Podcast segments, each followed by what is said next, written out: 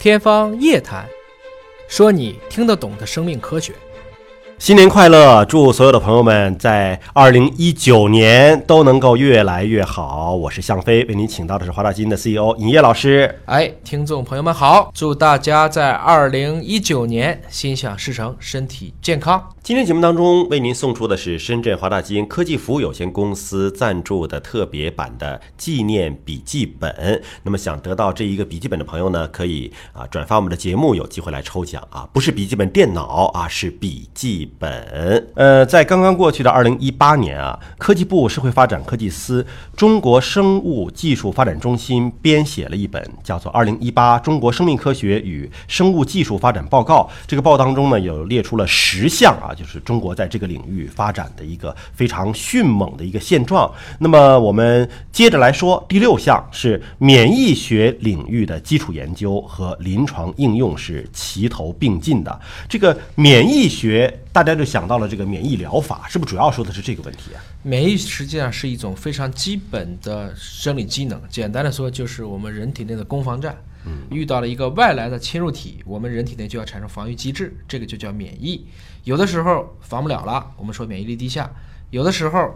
防御错了啊，免疫力过强，把自身的细胞都攻击了，就产生了自身免疫性疾病。嗯，所以这里提到了说，像免疫识别、应答、调控机制，还有感染与免疫、肿瘤免疫，在这方面呢，中国的一八年都取得了很多的一个进步啊。特别值得一提的是，就是我们除了知道这 CAR T 在中国这种细胞免疫疗法取得了一部分的进展，而且有两家 PD-1 的药物已经先后上市。一个是啊，前不久的军石，接下来的信达也进入到执政期了。应该说，在肿瘤的治疗上，免疫疗法的春天，通过基因检测而带来的伴随诊断的春天来了。而且我们知道，这种国产免疫药物的上市呢，一定会把这个价格拉下来的。对比这个进口药物，肯定是大大的会降低它的价格。哎，从这个意义上讲，老百姓可以第一时间内享受到最先进的技术，同时只要花，比如说美国的三分之一或者更低的钱，那我觉得这就是。我们这个国家一起努力所能带给我们百姓的福祉。好，下一项是再生医学领域亮点分成，说是新型通用技术和新型技术的融入，使得再生医学领域的成果产出进入到了一个井喷期。首先，什么叫做再生医学？就是使我们的细胞、组织、器官具备一个重新再造的可能。其实做到最后就是人的永生啊！当然没有这么夸张了，干细胞哎。基本层面上就是干细胞，然后组织，然后器官。那说到说，在二零一八年其实是呈现出了一种井喷期啊。你比如说干细胞领域，北京大学和美国的这个 Salk 生物学研究所合作，在国际上首次建立了具有全能性特征的多能干细胞，这个为。研究哺乳动物早期胚胎提供了一个新的工具，这也是世界上的首次。对，是的，Salk 研究所实际上是一个非常 power 的机构。去年跟华大基因也直接做了一个胚胎内的一个遗传边的修复啊，很厉害。而在组织器官制造领域，这个一听这名字就说要重造一个你的器官了啊。说中国人民解放军空军军医大学、呃西京医院成功实施了全球首例组织工程再生骨修复大段。骨缺损的一个手术，就您的骨头。是用这种再生医学再造的，哎，现在就是充分的要结合我们现在的像 3D 打印，再加上 3D 分化，各种组织上的一些，还是在干细胞和一些生物相容性材料的结合应用。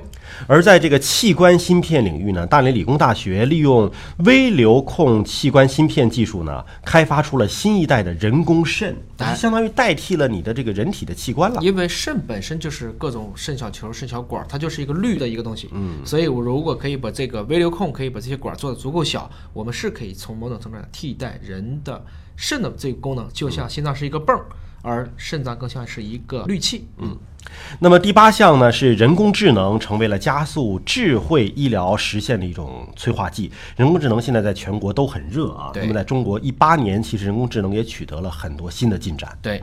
那么最主要的就是在辅助诊疗上啊，我们以前看片子要人眼看，不管是 X 光、CT、核磁，大家看起来很累。后来发现，原来我只要打上标签，让电脑自己去学习，可以很快帮医生找到一些医生可能都没有注意到的地方。很很多医院开始做实际的应用了。你像广州中山眼科医院呢，就推出了全球首个眼科人工智能的 AI 诊疗。那么在海宁市的中心医院呢，虚拟医生也是正式投入使用了啊。对，天台医院，这是我们中国应该说做这个神外最强的这个机构。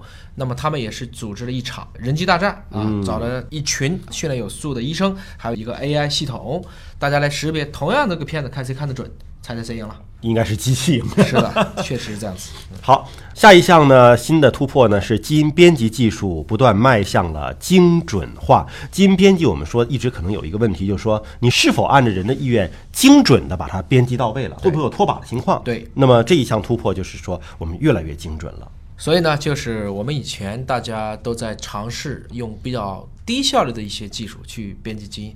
自从这个 CRISPR-Cas9 以及后面的各种各样的辅助蛋白，再结合以前的像 Talent 这样的技术，我们现在可以非常精准的，也就是说不脱靶，嗯，或者尽量减少脱靶的可能性，让我们可以去修复这些有问题的一些单碱基的位点，甚至是一段一段的这些基因。我们以前认为不可以在这个情况上操作的事情，现在已经找到了工具和方法。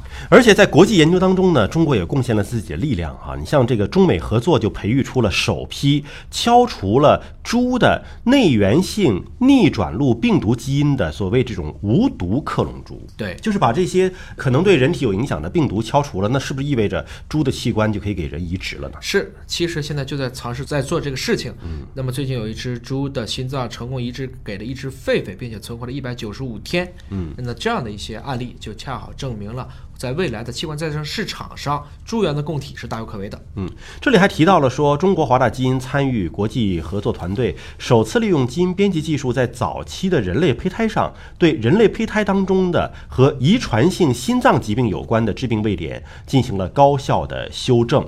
相当于是先天性的一种心脏病的问题。对，是的。那么最后一项是农作物的产量、性状和调控机制研究，也取得了一个系列的突破。这是我们国家的农作物的研究的重磅的突破，可以说是接连不断，而且获得了多项的国家的奖励。对你，比如说像这个海水稻，当然就是袁老先生对中国的贡献不仅仅是这种海水稻了。虽然水稻不都原产自中国，但毕竟也是中国是原产国之一。我们有非常非常多关于水稻很好的野生品种。如果利用现代的基因组学技术，利用这种基于基因组学的定向聚合育种技术，实际上我们可以看见，不光亩产提升了，米质提升了，而且也可以去利用盐碱地。我们用种海水稻，那这样的方式可以极大程度上的来减少我们主粮的一些危险。育种呢是农业应用的一个方面啊，还有一个是农业微生物方面。你像南京农业大学就报道了关于针对诱饵模式哈，人类首次呢认知到了。严重危害植物的一种病原菌的分子的机理，那么改善这种农作物对这种。呃，抗病性就提供了一种新的研究方向。实际上还是挺难的。在这么多年，以我对医学的了解，当你打开了一扇门的时候，必然上帝就开启另一扇窗。嗯，可能会有新的病毒出现，或者说今天你这么去防它，第二天他就换一个方式去做了。但从机理上认识的更多，至少在一定阶段内，我们还是处于道高一尺的阶段。嗯嗯。那么以上为您分析解读的呢是二零一八年中国生命科学与生物技术发展报告其中的部分内容，也希望中国的这种生命科学技术能够发展的。越来越好，更广泛的造福人类。哎，在这里也特别提醒一下大家，其实听见了这么多五花八门的技术，技术是中性的，技术无罪，但技术的应用还是在乎用者之心。我们必须把科技的力量加上人性的光辉，才要保证这些技术是会持续的给人类造福，而不是给我们添乱。嗯，感谢您关注今天的节目，再次祝各位二零一九年新年快乐。下期节目时间我们再会。